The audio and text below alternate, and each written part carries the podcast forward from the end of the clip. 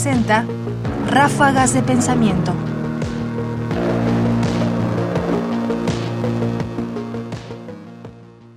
Igualdad, mérito y obediencia. Si hay una frase que escuchamos con mucha recurrencia, sobre todo cuando hay confrontaciones políticas en México, es la de piso parejo.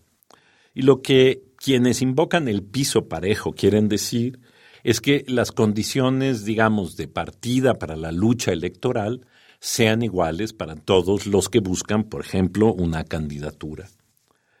Pero la idea, curiosamente, del piso parejo, lo que hace evidente en realidad es que no lo hay, o presupone que en realidad ese piso parejo no está.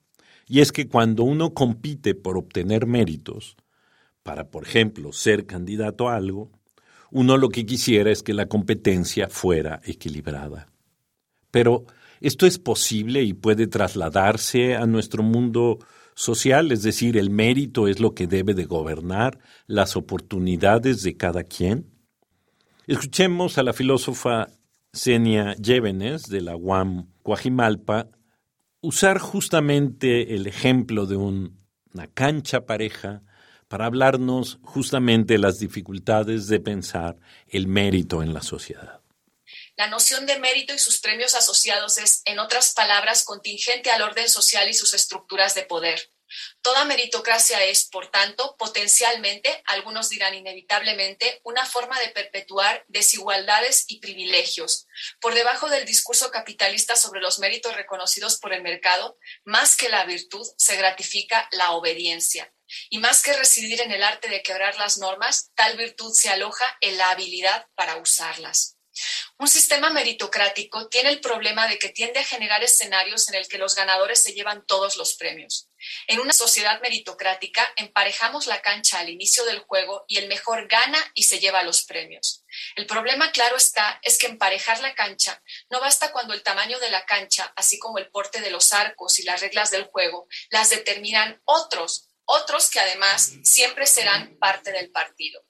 Los mecanismos de asignación de compensación al mérito, como sea que éste sea definido, lo cual ya hemos visto es problemático, también afectan los grados de equidad al final del juego.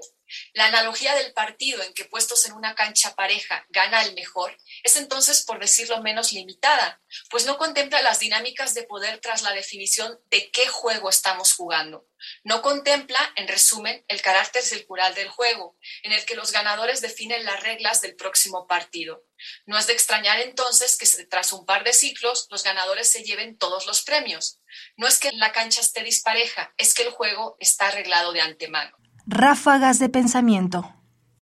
Lo que podemos concluir de la reflexión que hace la filósofa Senia Llévenes es justamente que nunca hay piso parejo, que en realidad los que ganan son los que establecen las reglas del juego siguiente, y que entonces, por supuesto, esta apelación que hacen comúnmente los políticos al piso parejo, lo único que hace es evidenciar que ese piso parejo no existe para ellos, pero además, en realidad, no existe para nadie en un mundo fundamentalmente desigual.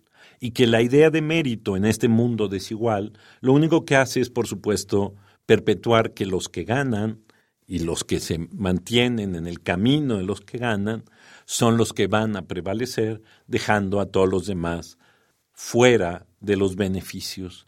Es decir, no es un modelo que resulte eficiente para una sociedad que quiere ser justa. Senia Llévenes Escardó, fragmento de la conferencia El mito de la meritocracia, en el primer foro abierto de las y los investigadores en las ciencias médicas de los Institutos Nacionales de Salud y Hospitales de Alta Especialidad, del 18 de enero del 2022. Comentarios: Ernesto Priani Saizó. Producción: Ignacio Bazán Estrada. Más información en la página ernestopriani.com. Busca el podcast en www.radiopodcast.unam.mx diagonal podcast.